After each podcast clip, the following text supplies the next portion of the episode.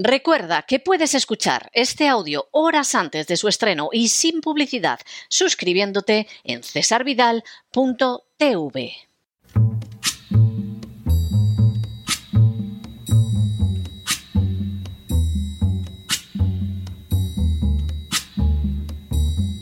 La voz con César Vidal, desde el exilio. When the night has come and the land is dark and the moon is the only light we'll see. No, I won't be afraid. Oh, I won't be afraid just as long as you stand, stand by me. Muy buenos días, muy buenas tardes, muy buenas noches y muy bienvenidos a esta nueva singladura de la voz. Soy César Vidal, hoy es el miércoles 15 de febrero de 2023 y me dirijo a los hispanoparlantes de ambos hemisferios, a los situados a uno y otro lado del Atlántico y como siempre lo hago desde el exilio. Corría el año 1787 cuando la emperatriz Catalina de Rusia decidió visitar la península de Crimea, que formaba parte de su imperio, en compañía de los embajadores extranjeros. Deseoso de impresionarla, el gobernador de la zona, Grigori Pationkin, fue colocando a lo largo del camino construcciones ficticias en las que se albergaban hombres a sus órdenes. De esta manera, a medida que la zarina Catalina y su séquito de dignatarios extranjeros se iban desplazando por Crimea, la sensación que daba era la de una región no solo bien gobernada por Pationkin, sino en próspero crecimiento. Es posible que Pationkin no pretendiera engañar a la emperatriz y tan solo deseara mostrarle cómo sería la Crimea de un futuro próximo. Pero aquellos hechos fueron utilizados en su contra, ya que había ocultado una realidad con la finalidad de impresionar a los visitantes. Desde entonces, el término aldea Pationkin serviría para designar las operaciones de propaganda que ocultan una realidad menos brillante y el término acabaría extendiéndose fuera de Rusia a otros ámbitos culturales. En las últimas horas hemos tenido nuevas noticias sobre la realidad de la sanidad pública española. Sin ánimo de ser exhaustivos, los hechos son los siguientes. Primero, en Valencia ha tenido lugar la muerte de una niña por peritonitis tras acudir tres veces a urgencias. Segundo, la menor, de tan solo 12 años de edad, llevaba sufriendo desde hacía una semana fuertes dolores y vómitos y había acudido a dos centros sanitarios. En todos los casos, la enviaron de regreso a su casa al ser incapaces de detectarle la dolencia. Tercero, la niña de 12 años acudió en tres ocasiones diferentes a urgencias sin que le detectaran nada grave. Cuarto, en total, los padres de la pequeña la llevaron dos veces al centro de urgencias de Víver, a tres kilómetros de Jérica, el pueblo donde viven, y una al hospital de Sagunto, de referencia para los pacientes de la comarca del Alto Palancia, a 42 kilómetros de su casa. Quinto, en los exámenes a que sometieron a la niña, no solo no detectaron cuál era su estado, sino que llegaron a decirle que probablemente se trataba de un simple virus estomacal o de su primera menstruación. Sexto, ante la insistencia de la madre, que les planteó que podría tratarse de una apendicitis, los médicos alegaron que no era posible y no le realizaron ningún análisis de sangre ni ecografía que seguramente hubiera podido detectar el estado real. Séptimo, de haberse llevado a cabo esas pruebas que la sanidad pública se negó a llevar a cabo, la niña, con práctica total seguridad, habría salvado la vida. Octavo, el pasado domingo, la niña perdió el conocimiento mientras se encontraba en casa. Noveno. La reacción de los padres fue llevarla de nuevo al centro de urgencias de Víver, donde entró en parada cardiorrespiratoria y fue trasladada al Hospital La Fe de Valencia. Allí sufrió una segunda parada y la intentaron reanimar durante dos horas sin éxito. Décimo. La causa oficial de la muerte es una peritonitis purulenta con una infección en la sangre que puede provocar un fallo multiorgánico. La peritonitis es una afección grave que puede ser generada por una complicación de la apendicitis. un décimo. Los padres de la niña fallecida se plantean ahora denunciar a la sanidad por negligencia médica. Y duodécimo, el lunes fue declarado día de luto oficial en Jérica, una localidad con 1.550 habitantes situada a 73 kilómetros de Valencia. Desde que Franco creó la Seguridad Social en virtud de la Ley General de la Seguridad Social de 1966, ley que estuvo vigente desde el 1 de enero de 1967, se ha dado por hecho que el deseo de los sucesivos gobiernos españoles era el de mejorar la asistencia sanitaria en España. Y a decir verdad, la utilización de la misma como baza electoral sigue siendo indiscutible a día de hoy. La realidad, sin embargo, es que la sanidad española ha sido una de las aldeas Pationkin utilizadas desde hace años para justificar un sistema expoliador que se queda de media con la mitad del dinero que gana cada año los españoles difundiendo la idea totalmente falsa de que se proporciona a los ciudadanos una educación pública y gratuita excelente y una sanidad pública universal y gratuita extraordinaria, se procede a robarlos a manos llenas para sostener un sistema que se dedica a llenar los bolsillos de las castas privilegiadas y de sus paniaguados. La verdad es que a pesar de la martilleante propaganda política y mediática, la realidad española resulta muy distinta. La calidad de la educación española es ínfima desde el nivel superior, que no cuenta con una sola universidad, no entre las diez primeras del mundo, sino entre las cien primeras, al nivel primario, donde se permite que los alumnos puedan pasar de curso con varias asignaturas suspendidas. El resultado final son licenciados con faltas de ortografía y semianalfabetos que concluyen el bachillerato, teniendo problemas en ambos casos para encontrar un puesto de trabajo. El panorama de la sanidad no solo no es mejor, sino que en algunos aspectos resulta peor. Intentando escalar puestos en las clasificaciones internacionales mediante recursos fáciles como ofrecer el servicio gratuito a cualquiera que llega a España, como los inmigrantes ilegales, o realizando operaciones de cambio de sexo, la realidad es que las disfuncionalidades de la sanidad pública en España revisten una enorme gravedad.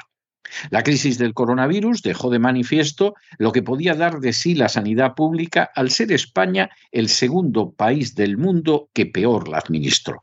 Supimos, ciertamente, que había enfermeras y médicos que sabían bailar con mayor o menor gracia, pero también descubrimos que carecían de la menor idea de cómo enfrentarse a la crisis. Lamentablemente, no se trató solo de ese dramático episodio. La realidad es que la manera en que se caracteriza a la sanidad pública en España entre políticos y furcias mediáticas dista mucho de acercarse a la verdad. Entrada, la sanidad española no es gratuita, ya que cuesta una cantidad salvaje a los españoles a través de los impuestos. De hecho, ese coste es utilizado como una justificación del infierno fiscal que sufren los españoles y cuando se escucha a alguien señalar que la operación, por ejemplo, de apendicitis que le han realizado le ha salido gratis, solo cabe compadecerse de su inmensa ignorancia, porque esa operación la ha pagado con sus impuestos varias veces a lo largo de su vida. Mucho menos es universal, ya que excluye servicios tan necesarios como el dentista, al que tienen que recurrir todos en algún momento de su vida, o las terapias de tratamiento de dolencias mentales, algo no mucho menos urgente en un país como España, donde no menos del 30% de la población necesita tratamiento psiquiátrico en uno u otro momento de su vida. A esas carencias terribles se une el hecho de que esa sanidad pública no trata terribles enfermedades como la ELA.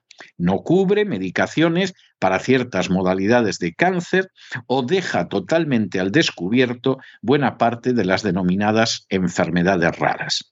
Si por universalidad se entiende el hecho de que todo tipo de dolencia y enfermedad es tratada por la sanidad pública, la sanidad pública española no es universal y afirmarlo constituye una terrible mentira.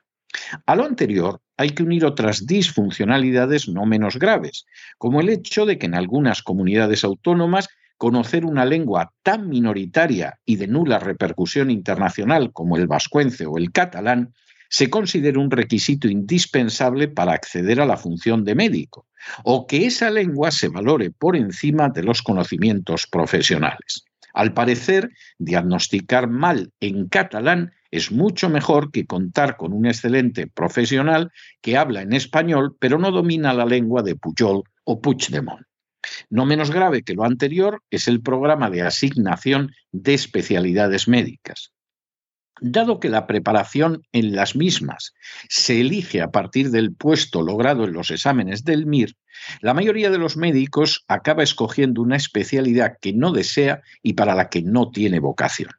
Lo que se puede esperar de un urólogo forzado o de un ginecólogo porque no había otra opción, puede juzgarlo el oyente sin excesiva dificultad.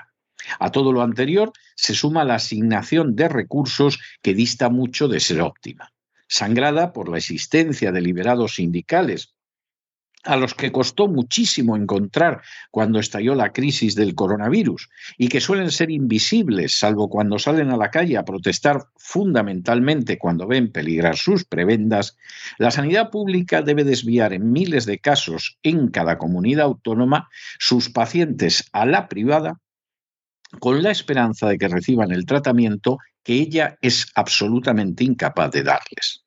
A lo anterior, sé que las listas de espera de la sanidad pública española constituyen una auténtica vergüenza. La media en España para una consulta con el especialista se sitúa en una espera de 75 días, siendo el traumatólogo el especialista con mayor tiempo de espera para acudir a consultas cirugías de cadera o de rodilla superan los 100 días de espera en varias de las comunidades autónomas españolas y uno de cada cinco pacientes en lista de espera lleva más de seis meses a la espera de una intervención que al final puede tener lugar a la vuelta de un año, de un año y medio o de más. Los ejemplos podrían multiplicarse hasta el infinito. Por ejemplo, en Cataluña, una de las comunidades autónomas donde con mucho funciona peor la sanidad, más de 3.000 mujeres están ahora a la espera de un tratamiento de fecundidad. En Castilla-La Mancha, en cirugía general y digestiva, la lista de espera asciende hasta los 159 días. En Baleares, la lista de espera para ginecología supera los 50 días en la comunidad valenciana, donde falleció la niña a la que en tres ocasiones no supieron detectar algo tan sencillo como una apendicitis, hay que esperar una media de 71 días para ser objeto de cirugía maxilofacial. Según cifras oficiales, un total de 165.552 pacientes estaban en lista de espera para operarse en el Sistema Nacional de Salud hasta el semestre primero de 2022 en Cataluña, lo que representa una variación del 17,28% respecto al mismo periodo del año anterior. La media de espera en Cataluña para una intervención es de 150 días, contando con la peor cifra de toda España. A continuación, por orden de retraso para intervenciones jurídicas, eh, quirúrgicas, se encuentran Aragón, Canarias, Extremadura, Castilla y León, Baleares, Castilla-La Mancha, Andalucía, Murcia, la Comunidad Valenciana, Asturias, Galicia, Navarra y Madrid, que cuenta con las menores listas de espera, pero que aún así registra una media de nada menos que 65 días. Que algunas personas deseosas de salvar su salud e incluso su vida acaben optando por solicitar un crédito a un banco y operarse en la sanidad privada, deja de manifiesto la inmensa gravedad de esta situación. Añádase a ello el hartazgo de miles de profesionales de la sanidad pública con pésimos efectos para los enfermos, la carencia de especialidades en amplias zonas del territorio nacional o la deriva de recursos hacia otras supuestas necesidades. Que en estos momentos el gobierno socialcomunista español haya recortado en miles de millones de euros el presupuesto de sanidad para, entre otras cosas, aumentar los gastos militares empleados no en garantizar una mejor defensa, sino en enviar armas al liberticida corrupto Zelensky, dice no poco de la auténtica realidad de la sanidad española. El que los centros de la sanidad pública española luego estén rebasados por los inmigrantes ilegales que llegan a España y que muchas veces hasta saben a dónde tienen que dirigirse para ser objeto de intervenciones por las que por supuesto no van a pagar un céntimo, ni siquiera por la vía de impuestos, o que los transexuales cuenten con una operación de cambio de sexo a la orden, no mejora el panorama general sino que indica hasta qué punto es patético y trágico. A decir verdad, la sanidad pública española es un gigantesco rosario de aldeas pationkin. La realidad que ocultan es no poco sombría, pero continuamente políticos y furcias mediáticas insisten en su carácter ejemplar. La verdad es muy diferente. Y esa verdad que se pretende ocultar es la que explica casos terribles como el de una niña de 12 años muerta por una clara incapacidad a la hora de diagnosticar una apendicitis o tantísimos casos semejantes que se producen de manera continua a lo largo y a lo ancho de España. Teniendo en cuenta lo que pagan en impuestos los españoles, sin ningún género de dudas hay que afirmar que son estafados de la manera más miserable. Pero no se dejen llevar por el desánimo o la frustración, y es que a pesar de que los poderosos muchas veces parecen gigantes, es solo porque se les contempla de rodillas y ya va siendo hora de ponerse en pie. En el tiempo que han necesitado ustedes para escuchar este editorial, la deuda pública de España ha aumentado en cerca de 7 millones de euros, pero tenemos que reconocer que el gobierno social comunista de Pedro Sánchez ha reducido en miles de millones de euros el gasto de sanidad, mientras que al mismo tiempo envía armas a Ucrania. Muy buenos días, muy buenas tardes, muy buenas noches. Les ha hablado César Vidal desde el exilio. Que Dios los bendiga.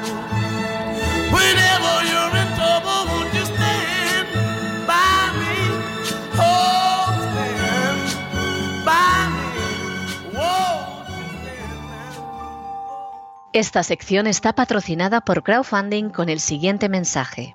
Nuestro Señor Jesucristo, el único Dios verdadero, es misericordioso y nuestro Salvador.